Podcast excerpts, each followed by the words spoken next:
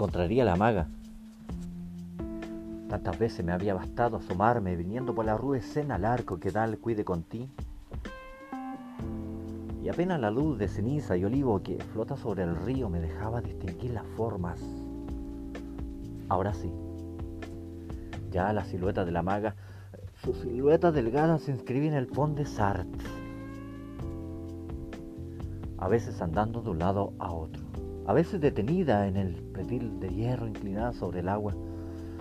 Y era tan natural cruzar la calle, subir los peldaños del puente, entrar en su delgada cintura y acercarme a la maga que sonreía sin sorpresas. Convencida como yo de que un encuentro casual era lo menos casual en nuestras vidas y que la gente que se da citas precisas es la misma que necesita papel rayado para escribirse o que aprieta desde abajo el tubo del dentífrico. Pero ella ya no estaría ahora en el puente. Su fina cara de translúcida piel se asomaría a viejos portales en el gueto de Marie.